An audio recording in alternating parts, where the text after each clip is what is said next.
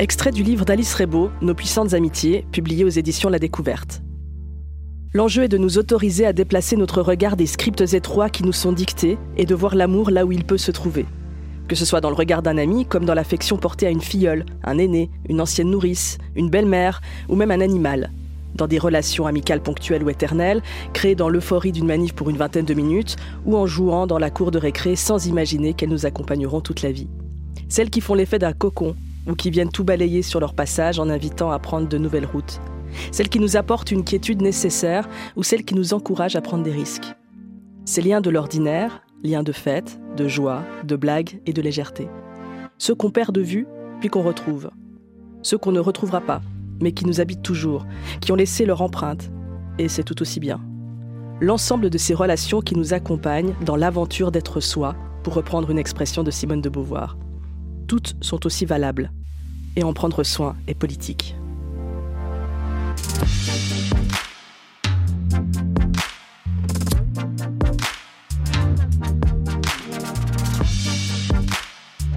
Question genre. Christine Gonzalez. Bonjour Alice Rebaud. Bonjour Christine. Votre livre s'ouvre sur un constat. Notre société place l'amour au-dessus de l'amitié. Oui, c'est vrai, c'est vrai euh, qu'il y a euh, cette forme de hiérarchie qu'on nous apprend euh, des petits et peut-être surtout petites avec le couple romantique qui est placé en haut de notre hiérarchie sociale, en haut de nos hiérarchies aussi sentimentales, avec l'idée que ça doit être un petit peu la quête prioritaire de notre vie, la quête sur laquelle aussi il ne faut pas se louper. Et, et à côté, les autres relations sont un petit peu amenées à, à s'effacer au profit, au profit du couple, au profit de la famille. Et l'amitié euh, en fait partie, euh, un lien qui est euh, considéré, en tout cas amené à être considéré comme subalterne, comme secondaire, mhm. et parfois à ne pas tellement, du coup, dont on ne prend pas tellement soin. Un truc d'adulte, hein, parce que adolescent, adolescente, ça va. L'amitié peut prendre toute sa place, c'est même son, son rôle d'adolescence, d'être entouré. Mais une fois adulte, c'est là. C'est là que les choses doivent être sérieuses et que les amitiés doivent être secondaires.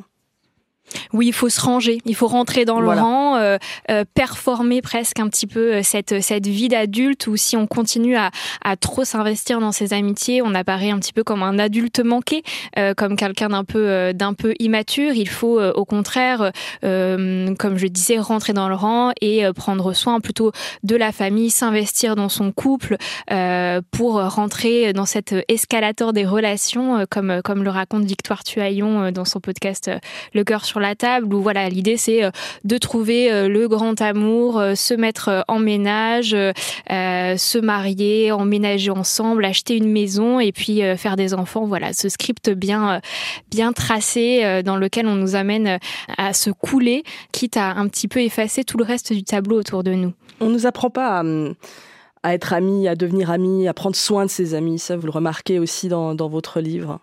Oui, c'est vrai qu'on nous apprend pas tellement à prendre soin de nos amitiés, en tout cas à nous, à nous engager dedans, à les, à les travailler. On nous, on nous encourage plutôt, bah voilà, à nous, à nous couler dans nos amitiés comme si elles valaient pas tellement la peine qu'on en prenne euh, réellement soin. Dans nos imaginaires culturels, on n'a rien qui nous apprend vraiment, voilà, à, à, prendre soin de ces, ces amitiés-là. On a, on a beaucoup de, de, de psy conjugaux aussi, euh, pas vraiment de, de, de psy de l'amitié, comme mmh. si, euh, voilà, c'est quelque chose qui me, qui me fera passer, comme si on avait pas besoin de, de, travailler ensemble ces relations à des moments de, de, nos vies.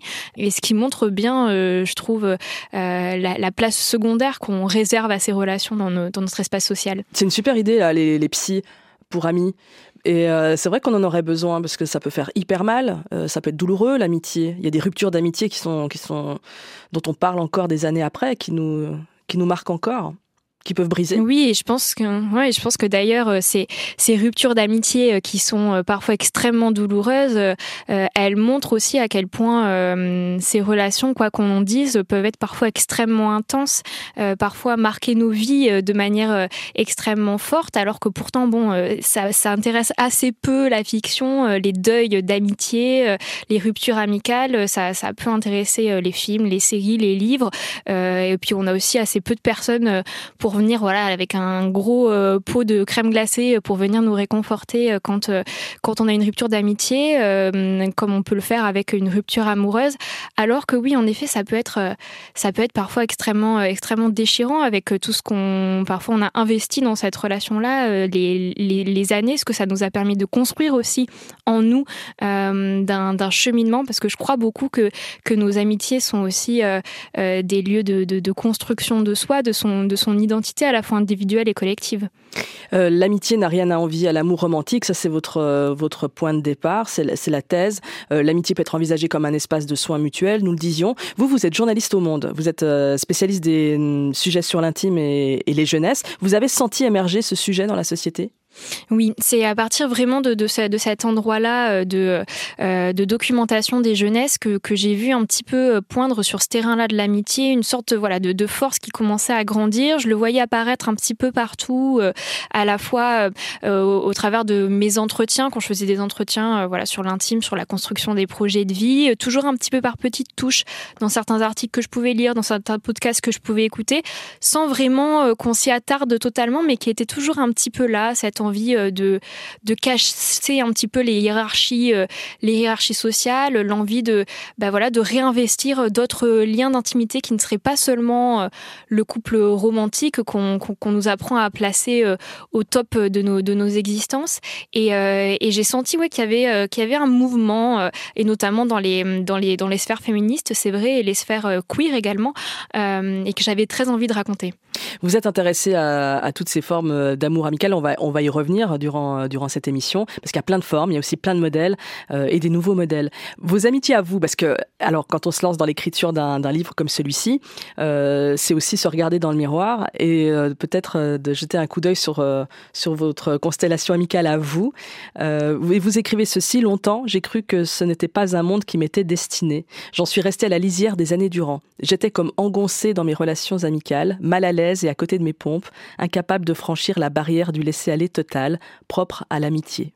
Oui, c'est vrai euh, que, j'ai regardé un petit peu euh, dans le dans le rétroviseur et, euh, et, je ne fais pas partie, je n'écris pas de, depuis le point de vue d'une personne qui est voilà pour lequel pour laquelle l'amitié a toujours été d'une simplicité naturelle, qui a toujours été entourée d'une immense bande. En fait, moi j'étais plutôt une enfant plutôt introvertie. En tout cas, c'est l'image qu'on me qu'on me renvoyait, l'étiquette qu'on qu me collait. Et pour moi, une personne introvertie, une personne qui n'aurait pas opportunité un jour dans sa vie euh, de créer des liens d'intimité extrêmement euh, extrêmement fort et extrêmement euh, signifiant. Je m'en étais fait presque un petit peu une raison euh, sans tellement me sans tellement me l'avouer. Et puis c'est un petit peu sur euh, sur le tard après euh, après l'adolescence euh, et, et, après mes premières années de, de vie de jeune adulte où je me suis laissée un petit peu attraper par l'amitié, où j'ai rencontré des, des, des, des personnes, des, des, amis très chers aujourd'hui qui en moi un petit peu ont un petit peu tout bouleversé, c'est vrai euh, mm. euh, et, et m'ont fait sentir voilà la force euh, qu'on peut qu'on peut expérimenter aussi dans l'amitié. Vous dites laisser attraper par l'amitié, comme vous l'avez écrit, mm. laisser aller, la barrière du laisser aller. C'est se rendre disponible que que de faire venir des amitiés à soi? C'est lâcher quelque chose. Oui, je pense. Et puis d'ailleurs, c'est aussi pour ça que tout joue un petit peu contre nos amitiés aussi dans nos, dans nos sociétés actuelles où on n'a pas tellement de place en fait finalement pour, euh, pour, se, pour se laisser aller, pour euh, ce, ce temps aussi euh, disponible qu'il faut pour, pour créer ces amitiés euh, et pour les, pour les nourrir, pour les entretenir. Et, euh, et, pourtant, je crois qu'il y a dans ce laisser aller quelque chose d'absolument d'absolument puissant en fait. Pour moi, les, les amitiés de ce que, de ce que voilà, j'en je, ai découvert aussi par la suite. C'est des, des endroits où on peut un petit peu laisser tomber ses défenses, se montrer euh, vulnérable euh, et aussi euh, voilà accepter de ne pas être. C'est des endroits où on peut ne pas être séduisant ou séduisante, où on peut accepter de ne pas être totalement adéquat. Et ça, je crois que, que politiquement, c'est assez intéressant aussi. Tout le monde n'a pas d'amis. Non, tout le monde n'a pas d'amis, euh, c'est vrai. Euh, L'idée n'est pas de recréer avec ce livre euh, une nouvelle une nouvelle injonction à la question de, de, de l'amitié, parce qu'en fait, créer des amitiés, c'est pas si simple. je pense qu'il faut mhm. je pense qu'il faut le rappeler. On a on a l'impression voilà que ça fait un petit peu partie d'une base socle de la vie, comme mais comme peut l'être aussi la rencontre de l'amour romantique. En fait, c'est pas c'est pas forcément donné à tout le monde, mais aussi parce qu'il y a des, des, des inégalités aussi structurelle en fait finalement à la construction euh, à la construction d'amitié certaines personnes plus privilégiées qui peuvent être mieux placées pour avoir des cercles autour d'eux euh, leur permettant de nouer des, liens signifiants. Euh, et d'ailleurs on, on, depuis notamment la, la, crise la crise du Covid on a ce qu'on ce qu'on appelle notamment dans les dans euh, aux États-Unis ou dans d'autres pays euh, anglo-saxons une forme d'épidémie de solitude qui est aussi très vraie en France donc je pense que c'est aussi important de le souligner euh, oui, cette solitude qui existe aussi dans nos sociétés contemporaines. Il y a même un chiffre que vous, euh, que vous glissez, 11 millions de personnes disent souffrir de solitude en France, soit 20% de la population de plus de 15 ans. Donc une personne sur cinq qui se, qui se sent seule. Je reviens à votre titre, Nos puissantes amitiés. Euh, c'est que ça peut être euh, puissant, une amitié.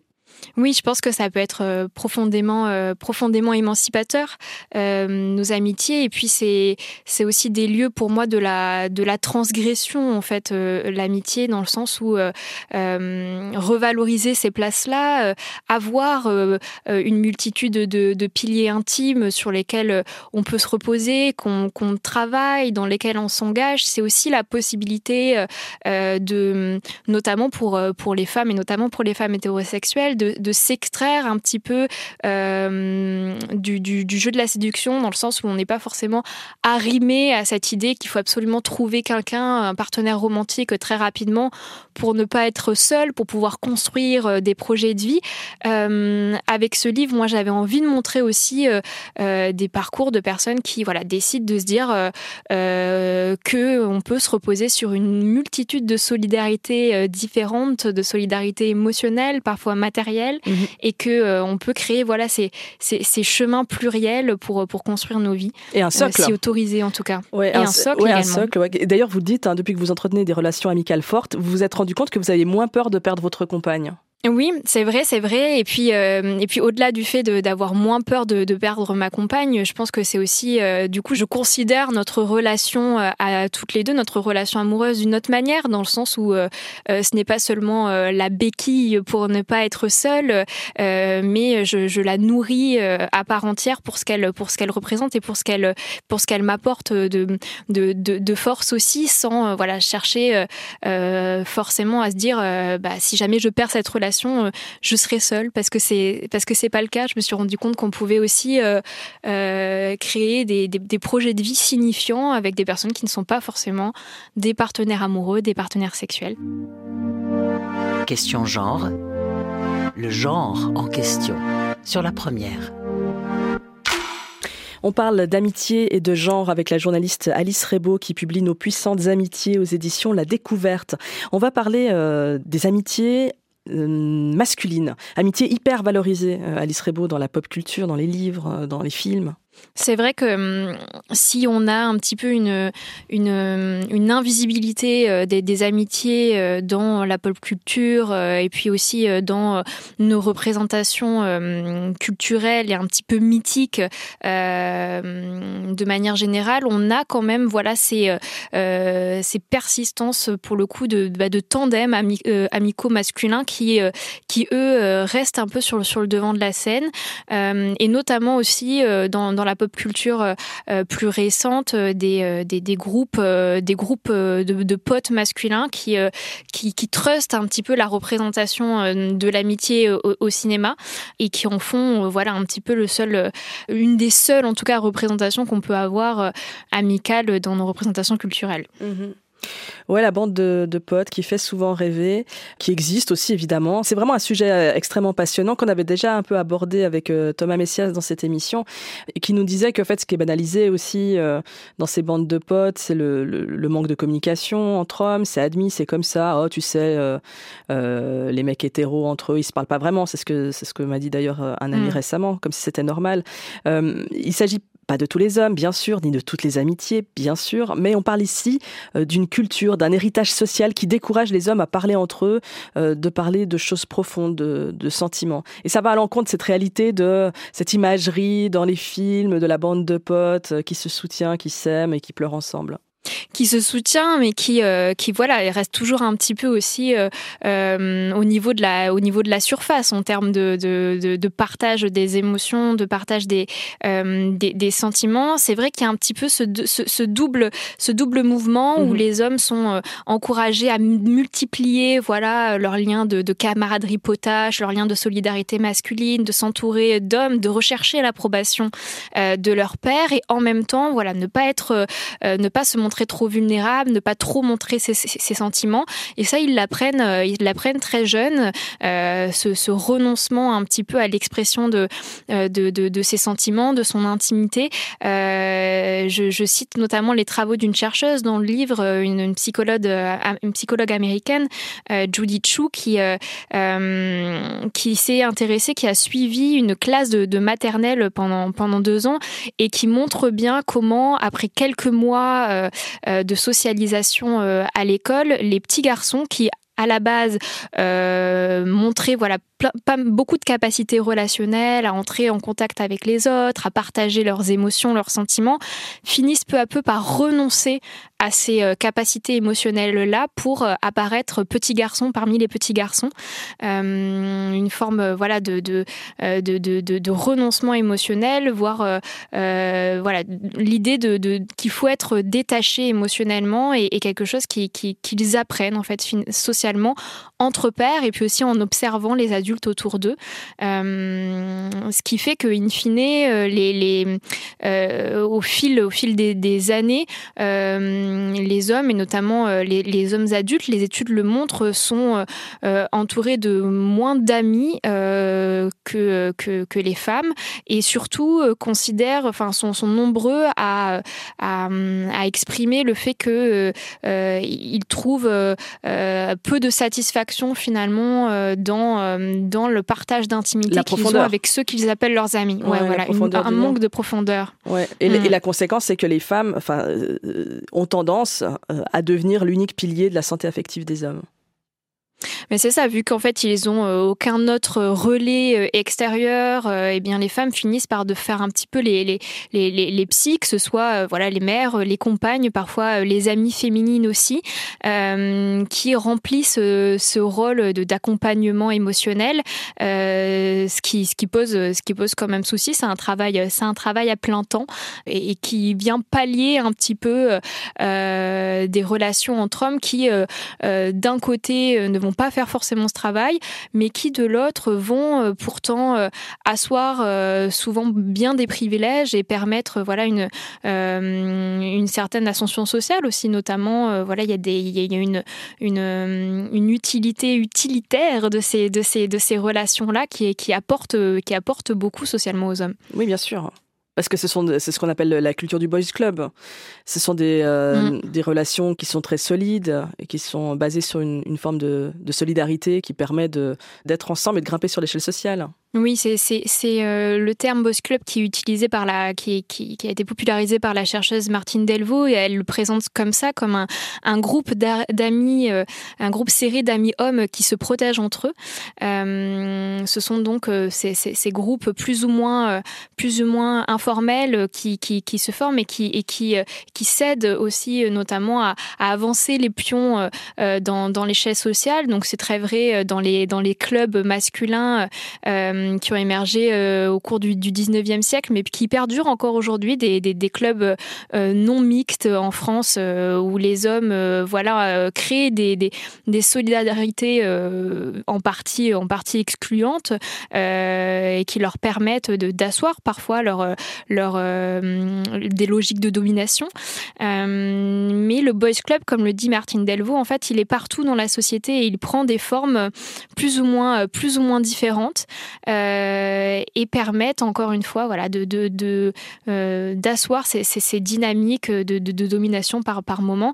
Et, euh, et vous parliez de, Thomas Messias qui, qui, qui, montre très bien comment, comment ces, ces groupes d'amis hommes parfois participe à faire à faire émerger euh, le, le, plus mauvais en fait de chez, chacun de ses membres avec une forme de solidarité qui excuse tout parfois à l'intérieur de ces de ces groupes là euh, c'est des mécanismes qu'il montre euh, montre très bien des mécanismes presque de euh, de meute en fait. Oui c'est ça le, le sentiment d'appartenir à une meute et parfois ne pas être heureux dans la meute il s'agit aussi parfois de, participer et nourrir un système sans vraiment le vouloir Thomas Messias le décrit très bien. Enfin, il s'est retrouvé dans des bandes de potes et tout ça. Puis en fait, il y était malheureux. C'était pas assez satisfaisant pour lui. Oui, en fait, je pense qu'il y a une forme, une forme d'injonction à faire partie euh, du groupe, euh, du groupe masculin, euh, parce que ne pas en faire partie, ne pas obtenir l'approbation de ses pairs, c'est un danger immense pour ces hommes-là, dans le sens voilà d'exclusion, et puis surtout de ne pas paraître comme un vrai mec. Je pense qu'il y a vraiment cette cette idée-là derrière, ce, ce, ce, ce risque entre guillemets du soupçon d'homosexualité, et donc voilà l'idée qu'il faut constamment avoir la validation de ses pairs, ce qui veut dire participer à, à des codes très précis dans ces, dans ces groupes-là et ne pas y déroger, ne pas les interroger non plus. Et vous l'avez observé aussi euh, à travers des, des recherches, aussi dans vos articles, dans les écoles, euh, notamment écoles de commerce et d'ingénieurs.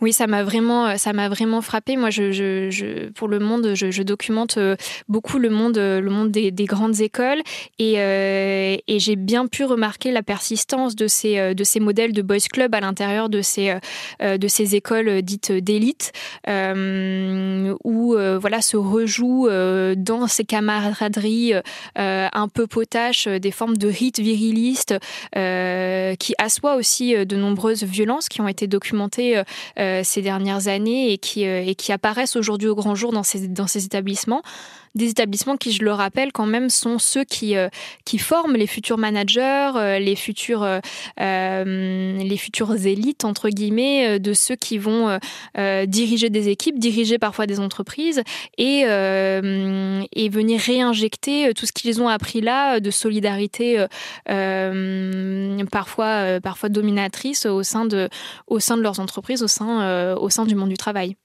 Et vous, vous avez rencontré une bande de potes, alors très loin de, de ce que vous décrivez là, euh, qui semble en tout cas sortir de, de ce schéma, une bande d'amis, cinq je crois, qui ont vécu ensemble euh, pendant la pandémie et qui ont, qui ont décidé de continuer à le faire. Oui, et qui, euh, moi, ce qui m'a beaucoup euh, frappé, c'est qu'en fait, euh, ils s'écartent cette, cette bande d'amis euh, des, des, chemins un peu euh, tracés que à la fois leur, leur, leur genre et, et leur diplôme, puisque pour certains, ils sont notamment issus de ces, de ces fameuses grandes écoles, que du coup, leur genre et leur diplôme leur auraient permis d'emprunter, de devenir un peu vainqueurs d'un système qui, qui les favorisait, vainqueurs entre guillemets, et qui en fait se, se, se détournent de ce chemin-là pour penser une vie en amitié où il réinterroge à la fois le rapport euh, à la carrière, le rapport à la famille, puisqu'ils sortent du chemin un petit peu de cette famille nucléaire, un papa, euh, une maman, euh, des enfants, avec la figure aussi du patriarche qui, on la croit peut-être éculée, mais, mais continue à devenir, continue à être, à être voilà, un topos qui, qui agit à l'intérieur de nos cellules conjugales. et eux, ils sortent de cette, de cette figure-là euh, avec la volonté plutôt de construire euh, une vie entre amis et avec la question, ce qui m'a beaucoup frappé, avec la question du soin qu'ils s'apportent entre, entre eux tous dans cette, dans cette bande qui aujourd'hui s'est un petit peu élargie aussi euh, avec certaines des, des, des compagnes romantiques de, de ceux-ci, ce qui font que voilà, maintenant c'est une bande mixte, ouais. mais, euh, mais avec la, la volonté euh, de prendre soin les uns et les autres, c'était quelque chose qui revenait extrêmement souvent dans les entretiens que j'ai eu avec eux. Et donc euh, de, de sortir de ce détachement émotionnel aussi qu'on qu peut apprendre aux petits garçons euh, très tôt dans leur vie. Et, et ça ça m'a beaucoup frappé vous vous êtes jamais dit que ce serait trop bien d'inventer une version du mariage où deux personnes pourraient se promettre de s'aimer pour la vie mais sans le sexe quoi. Juste pour le plaisir d'être ensemble. Carrément mais avec un vrai engagement. Je suis trop d'accord avec toi. Devrait y avoir un mot pour ça. Euh l'amitié peut-être? Ouais Question genre, Christine Gonzalez. extrait de la série Everything I Know About Love, une histoire d'amitié entre deux étudiantes à Londres. Un extrait qui nous invite à parler d'amitié féminine. Euh, Alice Rebaud, vous êtes assez euh, branchée euh, série. Euh, vous, vous, vous, vous, admettez, vous avouez euh, être passionné. avouez quand même. Oui, avouez, parce que c'est quand même un peu, un peu péché. Desperate Housewife, vous êtes fan, c'est le truc vraiment quand vous n'êtes pas bien, vous y retournez, c'est une valeur refuge pour vous, vous êtes bien. Il y a évidemment plein, plein d'autres références à des séries télé. les, enfin télé, enfin on parle plus de séries télé aujourd'hui, mais enfin de séries. Donc vous avez, vous les avez observées ces amitiés aussi à l'écran. Est-ce qu'elles vous ont fait rêver? Est-ce qu'elles m'ont fait rêver? Euh, je, pense que d'une certaine manière, oui. Euh, et après, il faut aller creuser euh, derrière la, première sous-couche euh, qui, nous apparaît et, qui, bah, notamment dans, Desperate Housewives dont, vous parliez, derrière cette, première sous-couche où on a l'impression vraiment que c'est une série, et, c'est effectivement hein, une série euh, une série autour euh, de d'amitié euh, féminine importante. derrière ça, il y a tout un topos, tout un plein d'arcs narratifs qui en fait assoient plutôt l'image d'une rivalité féminine. et ça, c'est extrêmement présent dans notre pop culture. L'idée que les femmes entre elles seraient toujours dans une forme de compétition, notamment pour le regard masculin, qu'elles seraient toujours voilà, euh, prête à toutes les mesquineries euh, pour s'attirer le regard des, des, hommes. Ça, dans Housewives, on le voit partout. Hein. C'est mhm. vraiment dans toutes les saisons. Mhm. euh, et notamment pour les yeux de ce beau Mike Delfino, pour lesquels euh, toutes les femmes du quartier sont prêtes euh, à se, se, mettre des couteaux dans le dos à tout moment. mais ça, c'est vrai, c'est vrai partout. C'est vrai dans la télé-réalité, c'est vrai, c'est vrai dans la littérature. Cette idée que les, les femmes sont forcément rivales entre elles. Alors que dans la vie, ou alors je suis complètement, mon regard est biaisé, mais dans la vie, c'est pas ça. À l'écran, c'est bah, ça, mais enfin, aller au collège, euh, au lycée, les, les, les, jeunes filles parlent, passent pas leur temps à être euh, rivales euh, et à parler des autres gars, non? Ouais, je pense que je pense que la, la, la chose est vraiment poussée à l'extrême euh, dans, dans nos représentations de pop culture, mais que malgré tout, à force d'en avoir été euh, abreuvé, à force que ce soit ça nous soit rabâché, euh, je crois qu'on a fini d'une certaine manière quand même par intérioriser euh, euh ce rapport de, de, compétition entre femmes. Euh, je sais pas si, ça, si c'était le cas pour vous, Christine, dans, dans la cour d'école, mais moi je me souviens très bien de ces listes de classement de filles euh, qui euh, était faite notamment par, euh, par, les garçons, mais qui mm. venait créer quelque chose voilà, de, de l'ordre du jugement aussi, aussi entre filles. Et, et, je, et je, crois qu'on a fini par intérioriser cette forme, cette forme de rivalité à des degrés divers, c'est vrai. Et puis aujourd'hui, on a la volonté qui est extrêmement émancipatrice de venir réinterroger nos liens entre femmes, de véritables amours entre femmes. Euh, contre ces mécanismes qui ont voulu miner aussi euh, euh, la possibilité de, s'engager, de se, lier entre femmes, mais qui demeure quand même un petit peu. Mais moi, j'ai eu la chance d'être dans une, de passer l'adolescence entre 13 et 16 ans. Enfin, la chance, ça à avoir, hein, c'est mon point de vue. Mais moi, j'étais qu'avec des filles. Du coup, ça parlait pas du tout des, des, gars. Et je me disais que si on avait été dans, une, dans un environnement mixte, pour le coup, là, euh, il y aurait eu des enjeux de mm. séduction, etc. Tandis que là, en non-mixité, euh, pour le coup, subi plutôt que choisi, euh, il se passait quelque chose qui se passait vraiment au-delà. Je trouve que ça raconte aussi beaucoup. Oui, euh, je pense que c'est parce que certainement il n'y avait pas ce, ce regard masculin qui, euh, qui venait un petit peu tout, euh, tout empoisonné avec, euh, avec l'idée que vos liens en fait étaient, étaient certainement bah, des liens de, de, de fait qui suffisaient à eux-mêmes.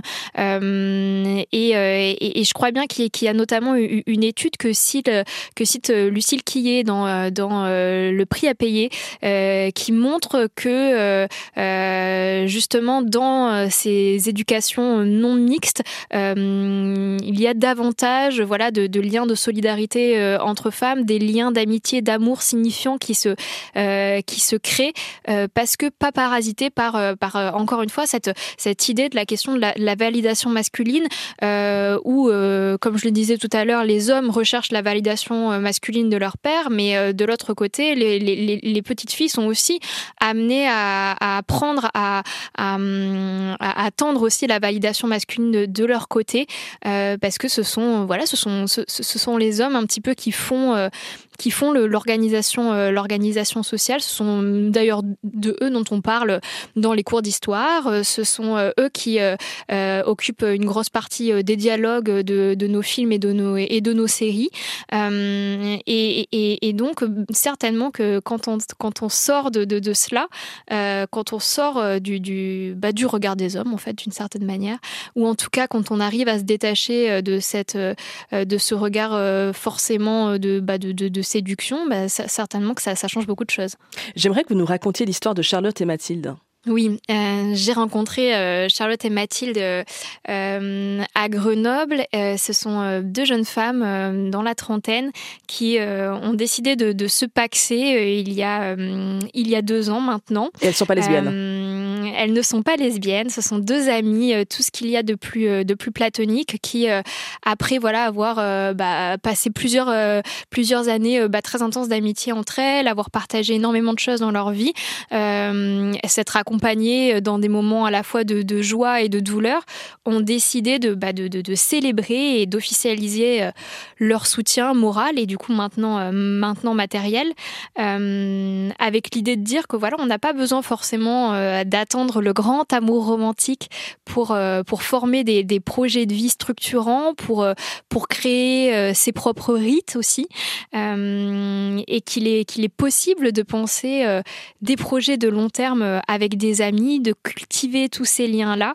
Euh, ce qui m'a beaucoup intéressé dans ces, dans ces, dans ce témoignage-là, mais aussi dans, dans ceux de d'autres femmes que, que, que je raconte qui, avec leurs amis, euh, voilà, euh, se projettent sur des, pro, sur des projets d'avenir, c'est que c'est aussi une forme de, de libération que de se dire que voilà, elles sont pas forcément que en tant que femme et notamment en tant que femme hétérosexuelle, puisque c'est puisque c'est leur cas, on n'est pas forcément défini par euh, par sa capacité à trouver un mec avec qui faire sa vie, cette expression euh, vraiment très curieuse, euh, pouvoir sortir voilà aussi de ce de, tout ce jeu de, de la séduction à tout prix et que quand on sort de ce jeu de la séduction à tout prix en ayant toutes ces tous ces liens par ailleurs nourris, ben on n'est pas seul pour autant. Ça c'est c'est quelque chose qu'elles m'ont dit et qui et qui était à leurs yeux extrêmement libérateur. Ouais, libérateur.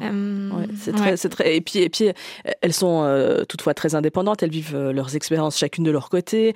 Euh, là, j'ai enfin en tout cas au moment de votre de l'écriture de votre livre, une était partie dans un collectif en Bretagne. Mm. elles envisagent d'acheter une maison avec d'autres proches. Et puis et puis mm. ces amitiés là qui sont multiples, qui sont solides, elles permettent aussi une sorte de vigilance. J'aimerais qu'on revienne sur cette notion là de vigilance. Les amis s'observent, remarquent si leur ami va bien ou mal, si quelque chose se passe dans leur vie. Et ça, c'est aussi euh, extrêmement central. Et, notamment peut-être par rapport aux, aux, violences qui peuvent aussi apparaître dans, dans, certains couples. Je crois que euh, aujourd'hui, la manière dont on nous, dont on nous amène à, à, penser euh, le couple, c'est un peu dans la, dans la fusion, avec l'idée qu'on peut laisser un petit peu ses, ses, ses amis de, de côté, les, les, délaisser ou en tout cas, voilà, s'en éloigner pour investir pleinement, pleinement de couple. Et, et à partir du moment où, euh, où des violences peuvent surgir à l'intérieur euh, de, bah, d'une relation euh, de, du duo romantique, à ce moment-là, on n'a plus aucun relais extérieur. Or, je pense que c'est extrêmement important de, de continuer à, tout au long de sa vie à cultiver des accroches extérieures au couple, à cultiver aussi voilà des liens, des liens multiples, des liens d'amour multiples qui peuvent faire ressort parfois quand des, des, des, situations difficiles peuvent, peuvent apparaître, au-delà des, des questions euh, euh, des violences, hein, mais même quand on a un questionnement par rapport euh, notamment à son couple, mais aussi peut-être à d'autres à d'autres relations, pouvoir avoir des, liens extérieurs, des relais extérieurs, ça permet aussi d'être d'être d'être plus libre, de pouvoir de pouvoir questionner certains certains mécanismes, et puis de, se permettre aussi, bah là, parfois de dire de dire non sans avoir peur de se de, de perdre tout, de se de se retrouver complètement seul et Et je crois qu'en effet, euh, nos, amitiés sont à cet égard euh, des, des structures euh, peuvent être des structures de, vigilance. Et je crois que c'est pas c'est pas un, hasard si notamment dans les dans les situations d'emprise psychologique au sein au sein de, de, certaines cellules conjugales, l'un des l'un des stratagèmes principaux du partenaire qui, qui crée cette emprise est de de d'éloigner, d'isoler la personne de ces, euh, euh, de ces autres liens et de ces liens amicaux au premier chef. Oui. Euh, à propos d'amitié entre femmes, il y a aussi la question de la sororité, la force de ces amitiés dans les luttes. Pour, pour, vous, il y a un lien à faire entre amitié féminine et amitié féministe aussi, qui joue un rôle fondamental dans les luttes. Oui, oui, parce que je, crois que parce, qui, qui, hum, par ceux qui s'y expérimentent euh, dans, l'amitié, une forme euh, bah, d'amour entre femmes, entre minorités aussi, par la force euh, et la réassurance qui, s'y partagent, il y a de l'ordre d'une une forme de menace à l'ordre établi qui est extrêmement puissante. Les amitiés sont aussi souvent un, un tremplin vers la lutte. Je retrace l'histoire voilà, d'une une partie du, du, du féminisme avec cette, cette, cette lunette-là, cet écueil-là. Et, et, je montre comment euh, des, des, des femmes, euh, beaucoup de femmes sont venues en fait au, féminisme par l'amitié. Mais, euh, mais plus qu'un tremplin, en fait, c'est aussi un élément politique en soi. Les, amitiés féministes, c'est un, espace où, où s'expérimente une, une autre réalité que, que l'hétéronormativité. Ça, c'était extrêmement fort dans les communautés de femmes. Qui se sont qui se sont développées euh, euh, durant les années 70, mais qui parfois perdurent dans notre dans notre espace encore aujourd'hui, où les femmes ont découvert une forme voilà de lien qu'on leur déniait parfois parce que parce que encore une fois toutes ces toutes ces visions autour de l'amitié féminine et qui et qui ont, découvert qu'il existait une autre réalité que, que l'hétéro l'hétéronormativité et qui ont fait donc de l'amitié un vrai enjeu euh, de la lutte en tant que telle. Euh, et même si ça a été un petit peu négligé par les, par les textes féministes, je trouvais important de, euh, voilà, de, de, reparler de ça et de, et de montrer à quel point on peut aussi utiliser ces amitiés qui en soi, en fait, sont des contre-pouvoirs. Parce que se lier entre femmes, entre minorités de genre aussi, c'est déjà quelque part faire contre-pouvoir. Et toi, c'est quoi ton genre? Question genre. Alice Rebaud, on a parlé des amitiés masculines, des amitiés féminines. Il nous reste à parler des amitiés hommes-femmes. Et je vous cite, les amitiés filles-garçons sont supposées impossibles. On nous le martèle à longueur d'adage, de films ou de romans. La relation amicale entre un homme et une femme serait vouée à rester une chimère. Ça vous agace, hein? Oui, oui, oui, oui. Euh, plus que le, fait que ça m'agace, en fait, je trouve que c'est euh, que c'est au-delà du fait que c'est euh, que c'est extrêmement, enfin que je trouve ça tout à fait absurde et en même temps et en même temps assez pauvre hein, que de penser que qu'il ne il est impossible qu'il existe un, rapport entre entre femmes et hommes en dehors du, du rapport de séduction. je pense que c'est hautement problématique dans le sens où où ça replace encore une fois les femmes en position euh, d'objets euh, d'objets de désir des hommes. Et puis euh, les hommes dans cette dans cette position où ils seraient forcément constamment gouvernés par par leur pulsion et leur pulsion notamment sexuelle alors que, je, pense réellement que on gagnerait à, à pouvoir penser des liens des liens d'intimité de soins de réassurance qui qui sortent justement de ce rapport de séduction qui sortent de cette, euh, de cette seule fonction euh, sexuelle euh, entre les genres, euh, qui nous est encore euh, beaucoup dénié euh, aujourd'hui. C'est peut-être, c'est peut-être après, après MeToo l'un des, l'un des, des, des, des, sujets de relations entre hommes et femmes dont je trouve qu'on qu'on n'a pas encore qu'on n'a pas encore pris mmh. vraiment à bras le corps, qu'on n'interroge pas encore forcément. Oui, et puis quand deux personnes, un homme, une femme, s'ils sont, elles sont célibataires, on va dire ah, bah, c'est dommage que, ces deux-là soient pas ensemble, comme si leur relation n'était pas complète, comme si l'amitié n'était pas suffisante. Encore une fois, enfin ça revient à la thèse de départ. Oui, c'est encore cette, cette, idée que l'amitié a assez peu euh, assez peu de valeur et puis euh, qu'elle ne qu'elle ne pourrait être intéressante que si elle constitue une étape euh, vers vers ce projet conjugal et, et, et monogame, comme si donc il serait ces personnes-là n'auraient pas atteint leur plein potentiel. Alors que pour la plupart ces liens d'amitié homme-femme qui existent effectivement bah, les nourrissent et, et, et, se suffisent vraiment à eux-mêmes. Et c'est assez agaçant notamment voilà pour pour les témoins que j'ai que j'ai euh, que j'ai interrogés de se voir constamment euh, remettre en question euh, leur relation leur relation d'amitié soit parce que euh, leurs proches pensent que il y a quand même il y a quand même un truc. tu ne dis pas tout il y a quand même il y a quand même anguille sous roche ou bien pire encore tu es quand même un petit peu la vilaine tentatrice qui qui qui dragouille en faisant semblant de pas d'eux sans sans donner la possibilité euh, à ton pauvre ami masculin euh, de mhm. conclure. Euh, bref, c'est tu friendzoné. C'est ça, tu l'as friendzoné, ce, ce concept qui, pour le coup, est peut-être là aussi encore plus encore plus problématique. peut-être je peut-être je l'explique. Oui, ce, concept de de, de friendzone. Euh, c'est l'idée que qu'on est resté coincé dans dans la zone de l'amitié alors que notamment quand on était quand on était un homme, on attendait euh, davantage euh, de sa relation avec euh, avec une femme. Et, si je dis que c'est que c'est problématique, c'est c'est parce que c'est notamment utilisé par par certains hommes pour pour critiquer euh, le fait que, que, que certaines femmes n'aient pas euh, répondu à leurs avances alors que euh, eux auraient fait auraient tout bien fait comme ils peuvent le dire euh, auraient été extrêmement gentils prévenants et ne comprendraient pas du coup pourquoi ils, ils ne pourraient avoir en retour des rétributions sexuelles. On voit là à quel point ça peut être ça peut être problématique. Et puis parce que avec cette concept ce concept de de, de, de friend zone qui s'est vraiment diffusé ces, ces dernières années il y a aussi l'idée qu'il faut euh, à tout prix sortir euh, de cette zone de, de la friend zone euh, qui pour les hommes est, est, source un petit peu voilà d'humiliation. Et que donc on a des coachs des, des, autoproclamés coachs en, en, séduction ouais, voilà qui sur les réseaux sociaux apprennent à sortir de la friend zone avec cette idée qu'une femme qui, qui n'a pas encore succombé reste une femme qui qu'il suffit de, de, faire flancher.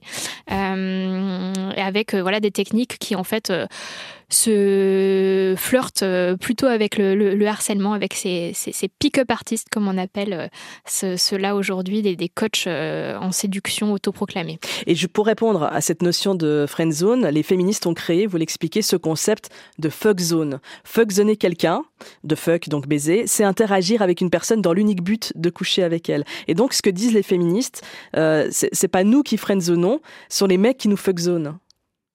Ça renverse complètement. Ça. C'est l'idée, c'est de renverser un petit peu cette perspective parce que, euh, in fine, euh, c'est vraiment ça qui, qui, qui, se joue euh, dans, euh, dans, dans nos relations mixtes et notamment bah, parce que c'est pétri de tout, de tout cet imaginaire-là où, où, où les, les, femmes ne pourraient être que soit une, une potentielle conquête, soit parfois quand même l'ami psy qui écoute, qui écoute gentiment sans forcément elle être être être écoutée. et, et oui, voilà cette, euh, cette, cette tendance à la fuck zone qui, euh, qui juste empêche toute, euh, toute réelle rencontre d'avoir lieu. Et vous, vous racontez dans votre livre des amitiés hommes-femmes qui donnent, qui donnent envie, qui font rêver et qui donnent même naissance, naissance à un enfant sans que les parents soient ensemble ou, ou aient jamais couché ensemble. Oui, euh, ça c'est une partie du, du livre qui, euh, qui me tenait euh, beaucoup à cœur. C'est euh, celle où je raconte comment des amis repensent l'organisation du soin aux enfants et, et pour certains créent des projets de parentalité entre amis en dehors des, des, sentiers battus de la famille nucléaire, avec avec cette idée que voilà on, on, on, peut aussi penser la parentalité en dehors dehors, en dehors du couple que c'est possible de faire coparentalité platonique, puisque c'est le, terme qu'on utilise pour ces parents qui ne sont pas des partenaires amoureux, mais qui pour autant élèvent, éduquent des enfants ensemble. je cite plusieurs, histoires. Et puis, et puis dans cette question de la réorganisation du, soin aux enfants, il y a aussi bah, toutes ces personnes qui s'investissent aussi dans la parentalité de certaines, de certaines notamment amies. par exemple, des, femmes qui, qui font des PMA solo, puisqu'on appelle ça solo, mais du coup des PMA hors couple avec toute une constellation amicale autour d'eux. Et, et je crois qu'en en revalorisant la place de nos amitiés, c'est aussi ça, on peut réinterroger la redistribution de, de, la charge du soin, de la charge du care, qui est souvent, notamment dans le couple euh, hétérosexuel, mais dans, dans, peut-être toute entité à deux, euh, qui est déjà trop lourde, moi je trouve, à porter à, seulement à deux, mhm. et puis euh, et puis qui, dans le couple hétérosexuel, repose beaucoup euh, sur les épaules d'une seule femme, euh, puisque les statistiques le montrent, la, la, la, la charge du, de l'éducation aux enfants est encore extrêmement déséquilibrée aujourd'hui. Là, il s'agit de faire village autour de l'enfant, comme on dit, euh, avec des habitats aussi, vous en parlez, des habitats fondés autour de l'amitié, qui font de plus en plus envie. C'est des modèles qui attirent de plus en plus. Oui, euh, même si, euh, même si voilà, rien, rien ne nous aide vraiment euh, dans, les politiques fiscales, dans les politiques du, logement, à penser des manières d'habiter qui soient hors de la famille nucléaire. Ça, je pense que c'est important de le dire. Ils se, heurtent aussi à de nombreux obstacles. Ces groupes amicaux qui veulent repenser l'habitat, mais, mais, ils sont, ils sont certains en tout cas que voilà, repenser l'habitat à, à l'échelle de groupes d'amis, ça peut aussi être une manière, bah, notamment, de faire face aux enjeux aux enjeux écologiques, parce qu'on n'en a pas encore parlé, mais, euh, mm. mais il y a aussi voilà, cette, euh, cette, cette, cette volonté-là, euh, et notamment voilà, de, de, de déplacer la focale de la seule famille nucléaire et du pavillon individuel tel qu'on nous l'a vendu dans les années 1980, mais qui, euh, mais qui pose souci en fait euh, euh, en termes à la fois écologiques, mais aussi d'isolement social. et du coup, je raconte des, des groupes d'amis qui, qui décident de réinventer des habitats avec selon les besoins de chacun, avec des, des parties du logement qui sont partagées, parfois qui sont qui restent des espaces privés. et moi, si ça m'a beaucoup marqué, c'est aussi que je pense que face aux futurs tumultes qui qui euh, qui vont qui vont apparaître dans, dans les années prochaines avec avec euh, la, la crise climatique, je pense qu'on a besoin d'avoir un petit peu ces bases arrières aussi où on aura appris à vivre à vivre ensemble, on pourra reposer euh, euh, sur des liens euh, d'amour qui sont plus multiples que seulement ce duo romantique, cette entité à deux, parce qu'on va avoir voilà besoin de de, de, de, de grandes capacités d'adaptation qui qui je crois ne pourront pas se faire seulement à deux. Et, et, et je pense qu'on peut puiser dans l'amitié des nouvelles ressources, de nouveaux plans encore faut-il voilà recréer des nouveaux imaginaires, de nouvelles narrations autour de tout ça. Il y aurait encore tant à dire. Merci Alice Rebaud, mais c'est déjà la fin de cette émission. Euh, J'invite nos auditeurs et auditrices à, à, lire votre livre. Il vient de sortir, il est sorti hier. Nos puissantes amitiés, c'est paru aux éditions La Découverte. À bientôt. À bientôt. Merci. Cet épisode vous a plu, merci de le noter, lui mettre des étoiles. Ça permettra à ce podcast de faire sa place sur les plateformes d'écoute. Merci de nous avoir écoutés. Merci également à Muriel Yost, attachée de production, Sandro Lichy à la réalisation et Colline Lemierre pour le duplex parisien. On se retrouve la semaine prochaine pour une rencontre qui vous donnera le sourire. Je m'y engage. D'ici là, je vous souhaite plein de bonheur et je vous embrasse.